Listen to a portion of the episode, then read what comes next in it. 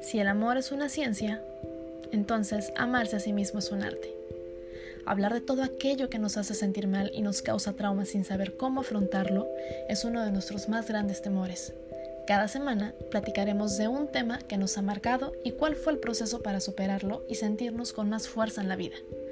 Porque a veces solo necesitamos un empujoncito identificándonos con alguien que haya pasado por lo mismo para tomar fuerza y dar el primer paso.